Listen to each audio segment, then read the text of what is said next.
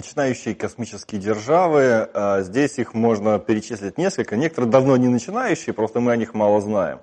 А, основные космические державы сейчас Россия, США, Китай, Евросоюз.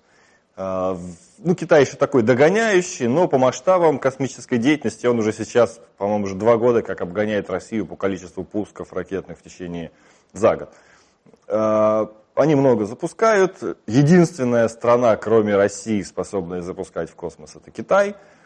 Спутников много запускают. Космического мусора наставляли уже, как Советский Союз за 60 лет. А, но по-прежнему еще некоторые технологии их не дотягивают до уровня лидеров. Следующий, наверное, следом за Китай идет Индия по масштабам космической деятельности. Индия расширяет свои возможности. Раньше у них была ракета для низкой околоземной орбиты, для солнечно-синхронной орбиты. Э, в прошлом году, по-моему, они испытали, провели первое испытание своей тяжелой ракеты. Она не, доста- не такая тяжелая, как, например, российские или американские тяжелые ракеты, но уже возможности позволяют запуска на геостационарную орбиту, это подальше. 36 э, тысяч километров от Земли. То есть по э, ракетам э, Индия сейчас является, заполнила весь сегмент возможных пусков. Э, малые ракеты, средние и тяжелые, и то есть достигла такого серьезного уровня взрослой космической державы. С пилотируемой космонавтикой у них, конечно, сейчас послабее, денег на это не хватает, но два года назад Индия провела тест, тестовый пуск спускаемого аппарата для своего будущего космического корабля, то есть видно, что работа в этом направлении ведется. Япония постарше Индии в космической деятельности, даже постарше Китая, но интенсивность у них небольшая. Э, в то же время у них есть средние ракеты, довольно надежные, запускаются межпланетные станции, хотя в межпланетной космонавтике у э, Японии такие проблемы были, до Марса их аппарат не долетел, хотя э, для исследования Луны э, Япония провела спутник, какую запустила. Зонд Хайбуса слетал, э, привез несколько крупиц астероидного вещества.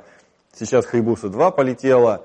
А, у Индии, в общем-то, тоже была межпланетная станция на Луну, и сейчас вращается возле Марса тоже марсианская станция.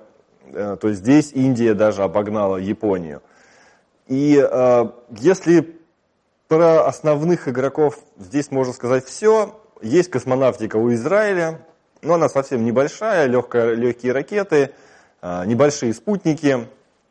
Но это далеко не все э, перечисленные космические державы, э, которые обладают космическими аппаратами, управляют ими и получают какие-либо научные или научные данные или коммерческие э, выгоды от использования космоса.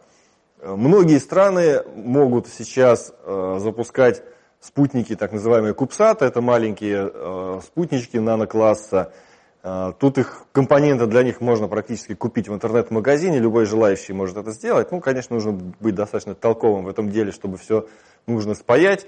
Запустить сейчас не проблема, большое количество малых спутников запускается с МКС, запускается попутными спутниками, попутными запусками, ракетами среднего класса, так и Россия запускает, и Индия. Сейчас, например, рекордсмен по запуску, по количеству запущенных спутников одной ракетой, это Индия.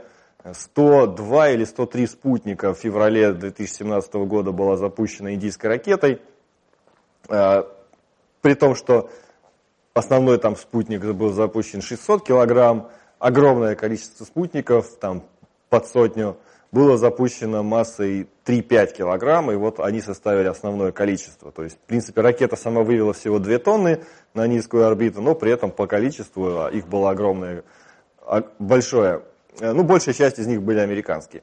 А так, э, есть альтернативный еще вариант, уже более серьезный, если, например, предполагается использовать э, не просто спутник запустить, а получать от него какую-нибудь пользу, в том числе экономическую, Здесь можно запускать, э, приобрести э, телекоммуникационный спутник.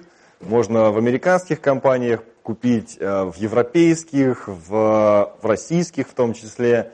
И запустить чужой ракетой, в том числе российской или американской или индийской, и выступать, управлять этим спутником, выступать оператором и заниматься, извлекать уже пользу.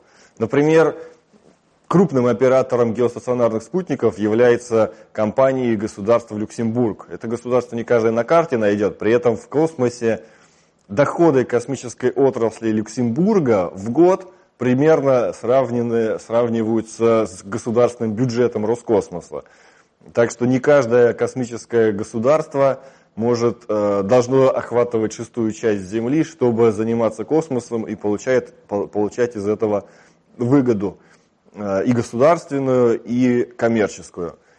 Э, ну, таких, таких стран, в общем-то, несколько. Даже у Азербайджана есть свой спутник. Правда, до этого он был французским спутником, мы его просто купили. Точно так же арабские страны сейчас запускают. При этом, например, Араб, Объединенные Арабские Эмираты замахиваются на развитие собственной космонавтики. Они уже собрали лабораторию, которая занимается разработкой марсианского космического аппарата. Э, арабские компании вкладываются в частную компанию а, а, Virgin Galactic для развития суборбитального туризма и, и запусков малых спутников. Самой молодой э, и при этом необычной космической державой является Новая Зеландия. Там появилась компания Rocket Lab, которая была поддержана американскими инвесторами. Сейчас они разработали маленькую ракету, в мае провели первый запуск. Ракета должна выводить до 200 килограмм на низкую околоземную орбиту. Это микроракета даже, немалая. Э, и э, первое испытание в мае 2017 года было неудачным. Ракета долетела все-таки до космоса, поэтому все-таки Новая Зеландия стала космической державой. Ну, космос это высота 100 километров. Ракета превысила эту высоту, выбравшись в космос, но не набрала орбитальной скорости. На этапе работы второй ступени произошел сбой, и ракету пришлось отдать команду на самоуничтожение, чтобы она не прилетела куда не надо. Она упала в Тихий океан. А сейчас компания готовится к проведению следующего тестового запуска. Может быть, в ближайшие дни он даже произойдет. А, в декабре, может быть, в январе следующего года они это сделают. Пока неизвестно, получится у них или нет, но вроде настроены они серьезно, ракета разработана интересная, и рано или поздно все-таки Новая Зеландия станет серьезным настоящим космическим государством. В осенью, в сентябре 2017 э, года Австралия сказала, что собирается э, становиться, открывать космическое агентство и активно начинать развивать космическую отрасль в своей стране. Э, в принципе, в Австралии раньше был космодром в Умера, но сейчас э, его нет, и практически им придется начинать с нуля. Небольшие попытки в космической деятельности предпринимали Иран и Бразилия, но у них это было не очень удоб, удачно, у Бразилии было много аварий, э, в Иране смогли запускать только по суборбитальным траекториям, обезьяну запустили, и ну, достичь до, нормальной, до нормального уровня, довести космическую технику они не смогли. И сейчас тоже не менее экзотичным э, является амби амбициозным э, выходом на космический рынок или на космический уровень, пока скажем так, э, у Северной Кореи. Сейчас они достаточно активно развивают свои баллистические ракеты, запускали спутники на низкую околоземную орбиту, хотя они, не, по-моему, не функционировали, насколько было известно. Э, но возможности запуска уже есть, и сейчас говорят, э, что у Северной Кореи даже появились два спутника, неизвестно кем, правда, произведенные, но они готовы их запускать для съемки поверхности Земли и для телекоммуникационных задач.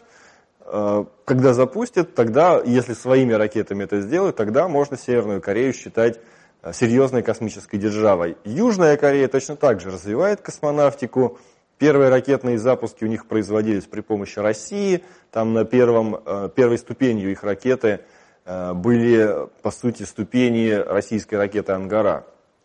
В качестве испытаний это производилось.